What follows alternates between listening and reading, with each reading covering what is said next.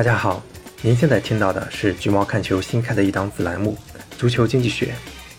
本栏目是对西蒙·库珀和史蒂芬·西曼斯基2009年的著作《Soccernomics》足球经济学进行学习和解读。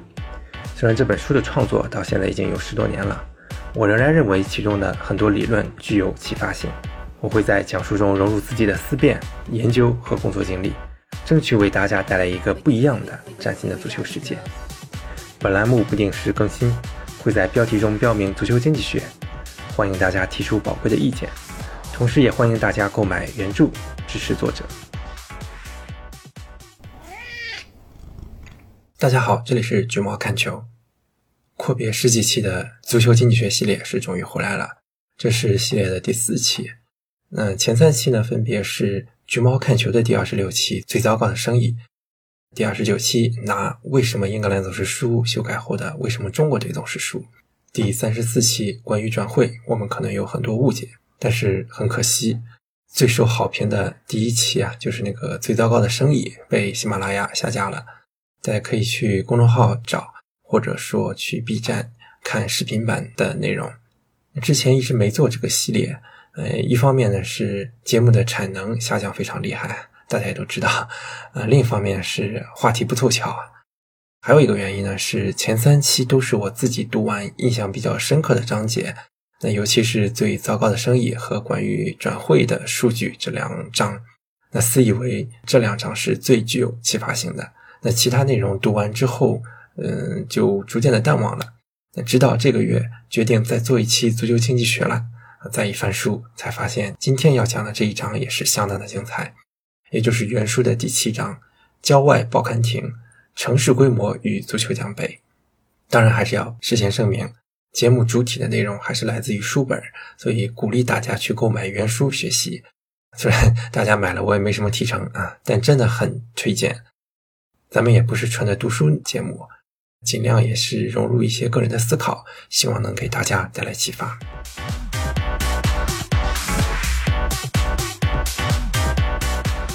为什么这张名字叫做《郊外报刊亭》呢？其实跟书里引入这个话题所讲的故事有关。就说零七年欧冠决赛的时候，也就是米兰复仇利物浦的那一届，比赛前的几个小时，在雅典奥林匹克体育场的贵宾室里面，有一个英国的足球官员现场瞻仰了大耳朵杯的实物，这就让他想起了三十年前，当他还是一个孩子的时候，也曾经看到过大耳朵杯的实物，那是在诺丁汉郊外的一个小地方，名字叫布兰科特。有一天呢，这个官员跟自己的祖父一起去一家报刊亭买报，结果居然碰到了布莱恩·克劳福，也就是诺丁汉森林队史最最伟大，也是英格兰足球史上最伟大之一的教头。那曾经两度率森林拿到欧冠奖杯，在他身旁呢是他们刚刚赢得的大耳朵杯。为什么大名鼎鼎的克劳夫会出现在这里呢？因为这个报亭是他兄弟办的。他有时候呢也会来帮忙，或者是看看报，消磨一下时间。那这个场景很难想象，那放在今天是绝对不可能的。你能想象安切洛蒂拿了大耳朵杯的食物去自己最喜欢的意大利餐厅吃饭吗？那个年代还是比较接地气的。让这个官员感慨的是，这么重要的一座奖杯，竟然落到了布兰科特这么一个只有七千人口的小镇。当然，诺丁汉这个市是要大很多的。但放在全英国、全欧洲，那也就是很普通的一个城市。但是呢，欧洲最大的七座大都市——伊斯坦布尔、巴黎、莫斯科、圣彼得堡、柏林、雅典和伦敦，却从来没有赢过欧冠冠军。当然，在这本书写完之后啊，位于伦敦的切尔西就拿了两座。那这是后话了，我们后面还会提到这个有意思的事儿。那现在呢，就引出了一个话题：城市规模。首都和足球比赛获胜之间有没有必然的联系呢？首先呢，我们需要核实一下历史，看看历届的欧冠冠军都来自什么地方。从欧冠诞生的1956年到60年代末，欧洲足坛可以说是被法西斯政权统治下的首都城市主导。前十一个冠军里面，皇马拿了六次，本菲卡是拿了两次。皇马就大家应该很多人都知道。当年弗朗哥独裁时期是把皇马作为输出软实力的一个出口，啊，他没有直接资助皇马，但间接的把西班牙所有的好的资源都导向了首都的这家球队。皇马传奇主席伯纳乌早年就是弗朗哥手底下的兵，后来呢，也是为了讨好大元帅，无所不用其极。今天闻名世界的伯纳乌球场是怎么来的呢？哎，就是弗朗哥拨款建的。当时伯纳乌是到处求爷爷告奶奶都借不到钱，是国防部出手资助的。当时的外交官有这么一句名言，说皇马是我国历史上最好的大使馆。直到现在，这种皇马是西班牙主权象征的观点依然存在。啊，我记得我去年曾经在一档播客里面听到前皇马主席卡尔德隆说这么一句话：皇马代表西班牙主权。那这就是皇马、巴萨这样的会员制俱乐部的隐形优势。那看起来每年的会员费也没多少。但是他们背后代表的政治力量是一种金融上的背书，皇马、巴萨，它就是可以以很低的资金成本融到钱，去支持自己发展俱乐部、搞基建、买球员。那这不，这俩队都在扩建球场了。还有巴萨这种杠杆的玩法，不是背靠加泰罗尼亚背书的话，那早不知道破产多少次了。所以我经常说，看球啊，不要存在什么鄙视链。说到底呢，除了本土的家乡球队。我们每个人支持一家俱乐部，都是在支持自己想象的一种人设。我们当然尊重每个人心中的信仰，但如果说遇到一些啊脑子缺根弦、有莫名幽默感的人的时候，大可以回顶一句说：“你说什么洁白高贵的贵族气质？那我看那就是法西斯气质吧。”当然，皇马球迷听了别生气啊，这里是稍微延伸一下，特别声明：我提供的这些兑现材料仅供反击使用。前面说的是皇马。那本菲卡所在的里斯本，当年是葡萄牙独裁者萨拉查的首都。不光是冠军是法西斯的产物，亚军也是。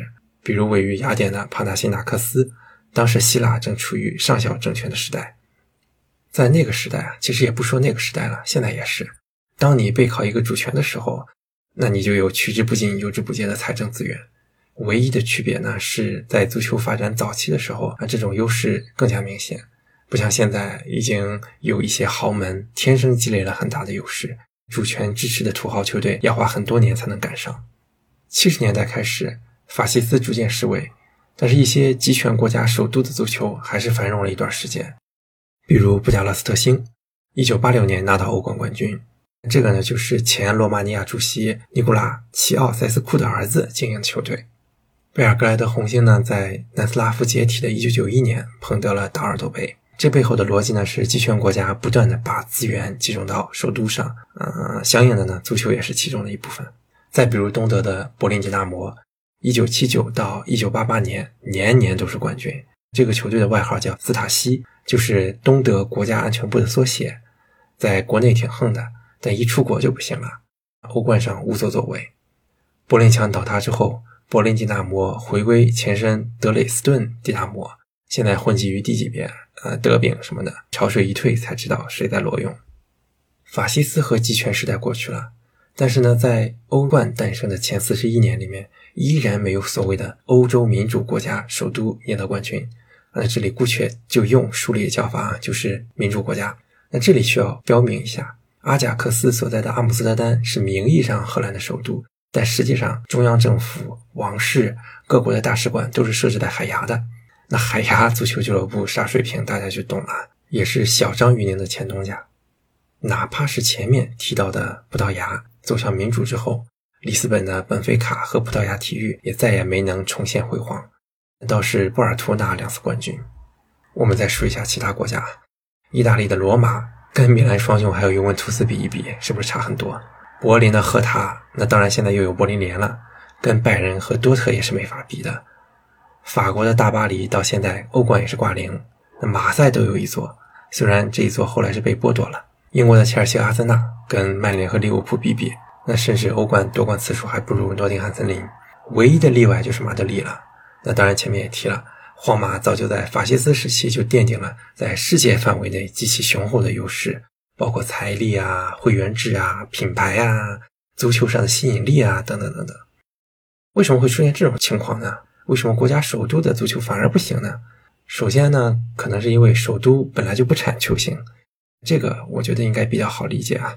那在过去，足球是工人阶级的运动，首都呢显然是上层阶级聚集的地方，土地呢也是寸土寸金，小孩呢想踢个球，地方都没那么好找。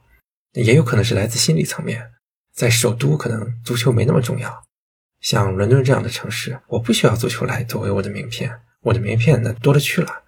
更极端的可能是巴黎，很多人一辈子都不知道足球是什么东西。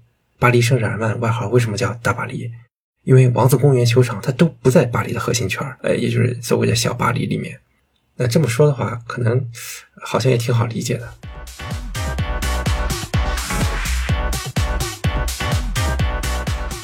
那么反过来说，足球为什么会在其他城市发展壮大呢？英格兰呢，就是一个非常典型的样本，而英格兰城市里面呢，曼联又是一个典型的样本。资深球迷可能会知道，曼联的前身叫牛顿西斯，球衣呢是黄绿色，所以每当曼联球迷进行反格雷泽游行的时候，都少不了这个复古的配色。那意思就是说，哎，美国佬还我工人俱乐部。那牛顿西斯是什么呢？它是一个货运公司的名称。当时呢是从事兰开夏郡和约克郡之间的铁路运输。兰开夏郡呢就是布莱克普、伯恩利所在的地区，呃，曼彻斯特的北部就处于兰开夏。约克郡呢是利兹所在的地区，所以曼联和利兹联的玫瑰德比代表的就是兰开夏和约克的历史对立。我们都知道，曼彻斯特是一个工业化带动崛起的代表城市。我记得我初中还是高中的生物课本上就有一个案例，说曼彻斯特当时的飞蛾都进化成了黑色。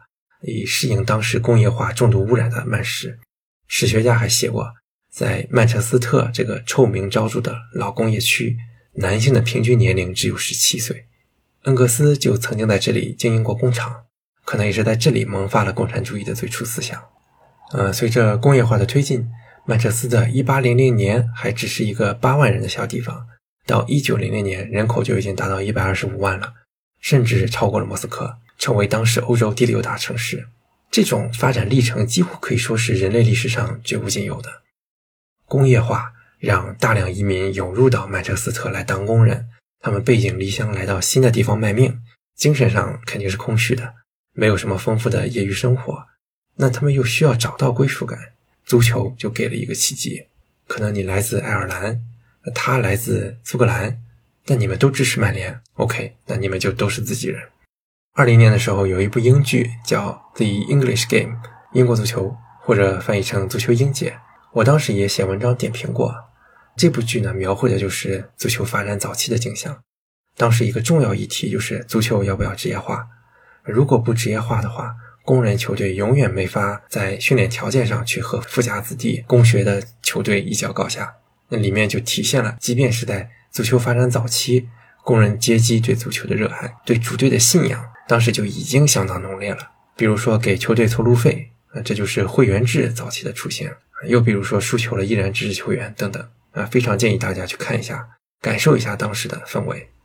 曼联呢只是其中一个。一八九二年，英格兰二十八支职业球队全部来自北部和中部工业区，那这种工业遗风塑造了足球的传统。大莫西塞德郡、大曼彻斯特和兰开夏郡的人口加起来不到五百五十万。只占英格兰总人口的百分之十左右，却贡献了零八零九赛季三分之一的英超球队。曼联和利物浦两个英格兰足球历史上最伟大的巨人都出自这里。曼彻斯特周围一百五十公里分布了四十三家职业俱乐部，密度之高难以想象。扩大到整个欧洲呢，情况也是差不多的。最好的足球城市大多都是新兴的工业城市，吸引了大批移民。农民呢，离开自己的家乡、自己的土地，通过足球寻找认同感。足球成为人们的信仰，这绝对不是等级森严的首都啊，或者古老的基督教城市能产生的东西。慕尼黑1852年的时候人口只有十万，1901年的时候增加了四倍。巴塞罗那同期呢人口增长两倍。都灵1870年开始出现工厂，而在这之前的几个世纪里面，都只是一个安静的皮埃蒙特镇。就是非法里面没有尤文的版权嘛，名声就叫皮埃蒙特。那米兰呢，是在意大利统一之后，也是在十九世纪随着铁路的兴起而发展起来的。这个呢，就是足球最初的兴起。那足球的第二段繁荣呢，是发生在战后啊，比如说二十世纪五六十年代是意大利经济奇迹的时期，南部的农民呢，坐着火车来到北部，一部分呢就去到了都灵，成为了菲亚特的工人。但是呢，生活条件非常简陋。还是一样的道理嘛，足球又成为了他们唯一的精神寄托。你会经常看到，在尤文主场的看台上有一堆西西里移民球迷，而一些后来回到老家的工人也以穿着尤文球衣为荣，再把支持尤文的风潮带到全国各地。所以尤文成了意大利的国民俱乐部。如果苏贝加空难没发生，都灵依然是当地老大的话，可能历史又会改写了。巴塞罗那的故事也是一样。同期呢，一百五十万西班牙人涌入巴塞罗那，他们不会说加泰罗尼亚语，却疯狂地支持了巴萨，以此来融入当地社会。法国其实不是一个特别热爱足球的国家，跟英国、德国、西班牙比是有点另类。那为数不多的足球发展的温床，就是呃煤矿业重镇朗斯、圣埃蒂安，还有马赛港这样的地方。德国那边就不多说了啊，除了拜仁，那还有鲁尔区的多特和沙尔克，这些都是典型的工业区。除了球迷呢，这些地方往往还会有支持足球的财阀，比如尤文的老板阿涅利家族，他们知道足球对当地的重要性，他们希望借此成为当地的老大，就像是中世纪的时候有钱人资助大教堂一个道理。那除了球迷、老板，还有球员呢。其实前面也探讨过，当地的足球氛围这么浓，很多小孩可能从小就喜欢上了足球。那加之工人阶级本来就缺乏阶级跃升的通道，踢好球呢，反而成了一条捷径。虽然成功率非常低，有钱人的孩子谁吃得苦啊？坐在看台上看这些人卖命不香吗？反观那些有着传统上流社会风尚的地方，足球传统就差很多了。不说首都城市啊，同样是人口差不多量级的城市，你听说过牛津、剑桥、巴斯、约克的球队吗？那只有英甲、英乙以下才会出现来自这些地方的球迷。但你大概率听过米尔斯堡、雷丁、嗯，沃特福德啊，或者说伯恩利，这就是工业城市和老牌城市的区别。在牛津啊、剑桥这样的地方，已经有了森严的等级制度，不需要足球来扎根。足球也很难在这儿扎根。那你说你有曼联、利物浦足球队，那我还有牛津、剑桥大学呢，那不比你高级的多吗？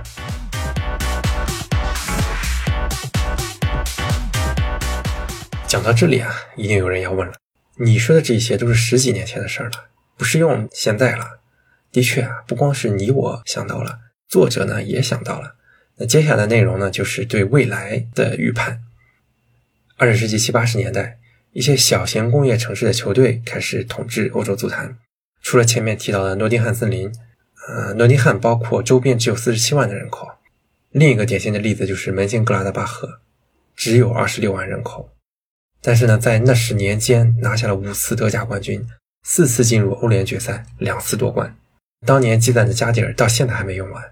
德甲除了巨无霸拜仁，夺冠次数第二多的就是门兴和多特并列的五次。那放在现在看是很不可思议啊！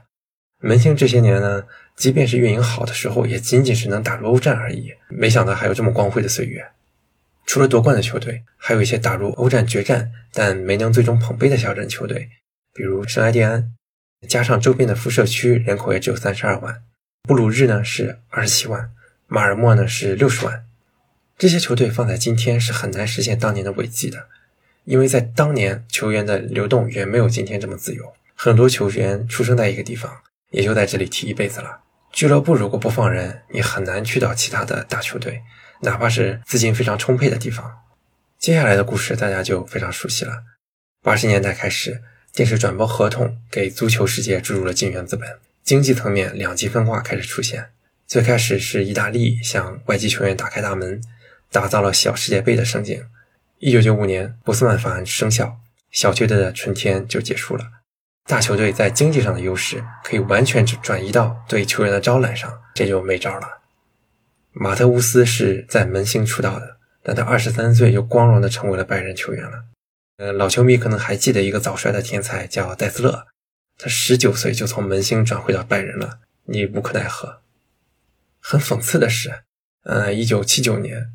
森林的教练克劳夫买入了法兰西斯，制造了历史上第一个身价百万的球员。森林当年开启的球员身价膨胀的风气，最终反噬了自己。小球队逐渐无法和大球队在经济上扳手腕，竞技上自然就不用多说了。像森林这种球队也算还好了，只不过是没落了而已。那只要还活着就有希望嘛。那这不今年也回到英超了。其他一些球队就没那么幸运了。他们所处的地区经济体量不够，却妄想参与军备竞赛，那最后的结果当然是破产了。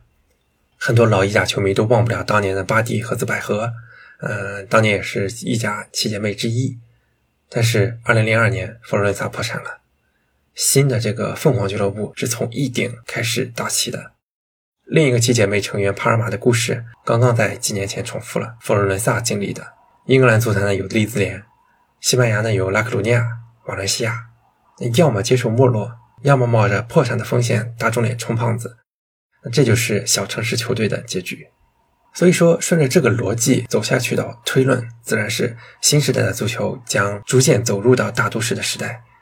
大都市无论是居住环境、国际化程度，还是球迷经济，都有着相当大的优势。哪怕是进入到了金元时代，资本也是挑城市的。阿布为什么选切尔西呢？阿布扎比为什么选曼城呢？卡塔尔资本为什么选巴黎呢？城市好，有商业开发前景，这是不可忽视的一个考虑因素。当时作者就写了。阿森纳或切尔西很可能在不久的将来捧起第一座大耳朵杯。果不其然，没两年，切尔西就拿了，而且不止拿了一次。他写书的时候，卡塔尔资本还没有入主大巴黎，但哪怕是没有卡塔尔人买下大巴黎，也难保未来不会有沙特人来做。而别看大巴黎年年在欧冠上吃瘪，只要有这样的资金实力保证，拿一次欧冠只是时间早晚的问题。曼城也是同理。所以回到标题。城市越大，球队就越强吗？以前不是，但以后很可能会是。其实呢，不光是足球了，呃，所有的资源都在涌向大城市。人类呢，可能很难避免走上两极分化的道路，公平和效率难两全。这个事实呢，一直是让我这个嗯很在乎公平道义的人很难受。但没办法，我们只能从不公平中追求尽可能一点公平。知其不可而为之，这也是中国传统儒家的理想了。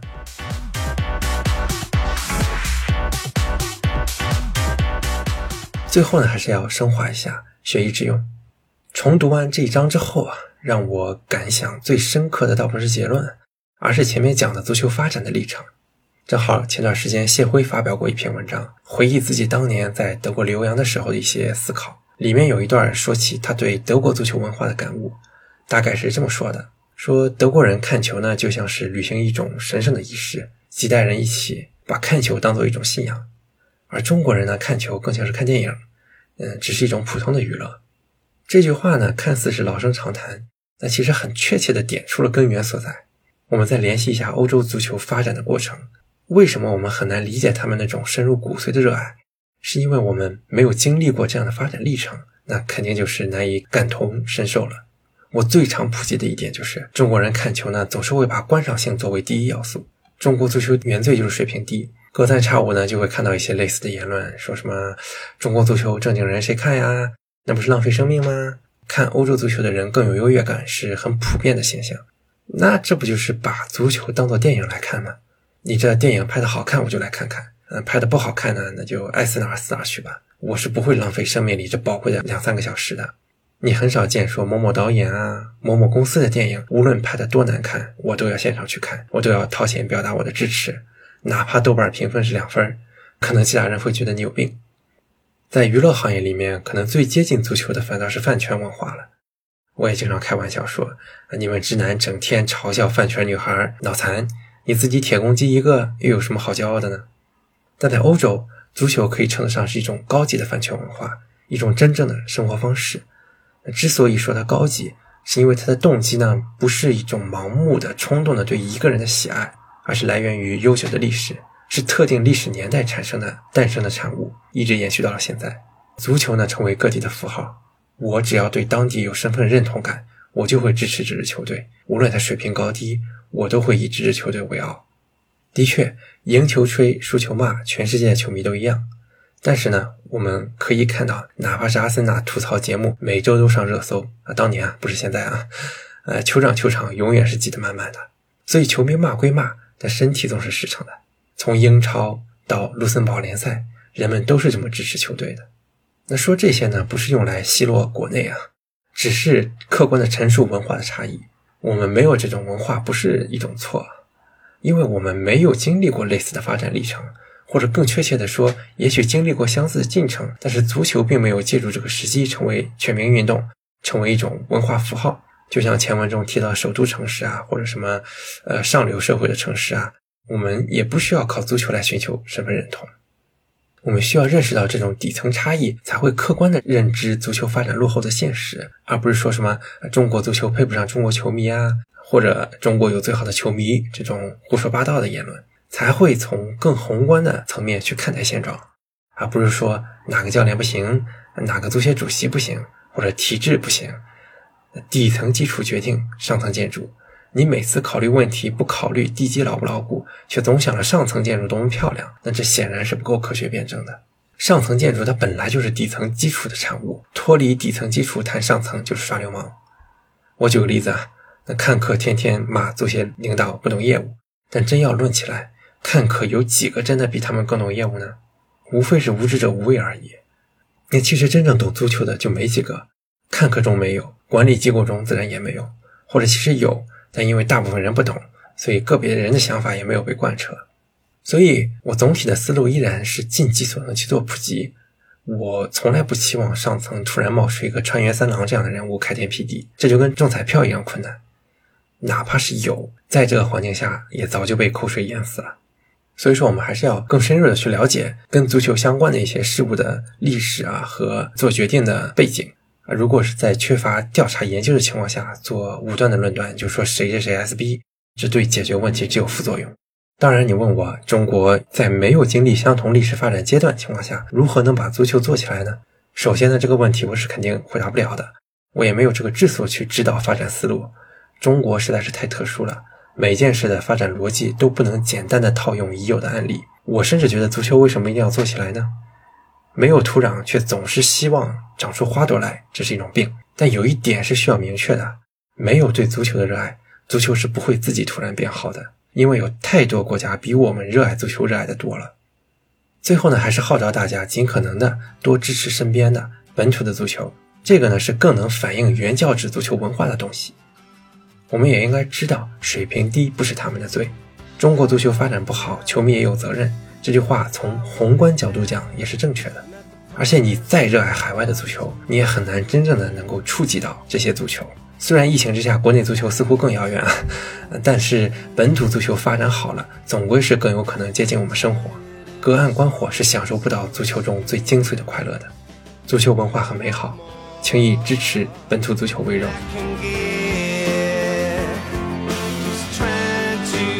如果喜欢橘猫。请在各音频平台或泛用型博客客户端订阅《橘猫看球》，还可以通过关注微信公众号“橘猫看球”阅读更多深度分析。同时，可以在公众号回复“听友群”获取入群方式，大家一起探讨关于足球财经的话题，共同提高。我们下期再见。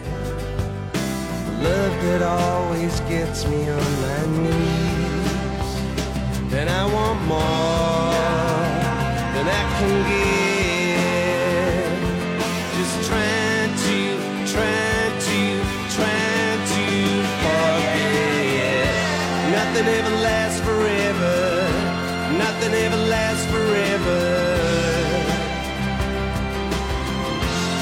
Nothing ever lasts forever.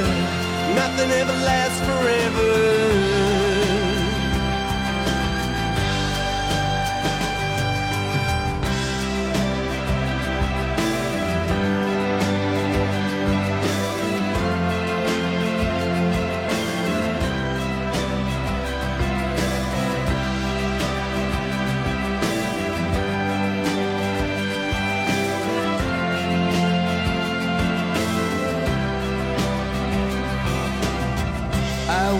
Now.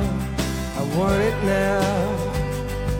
Don't tell me that my ship is coming in. Nothing comes to those who wait. Time's running out, the door you're running in. So I want more than I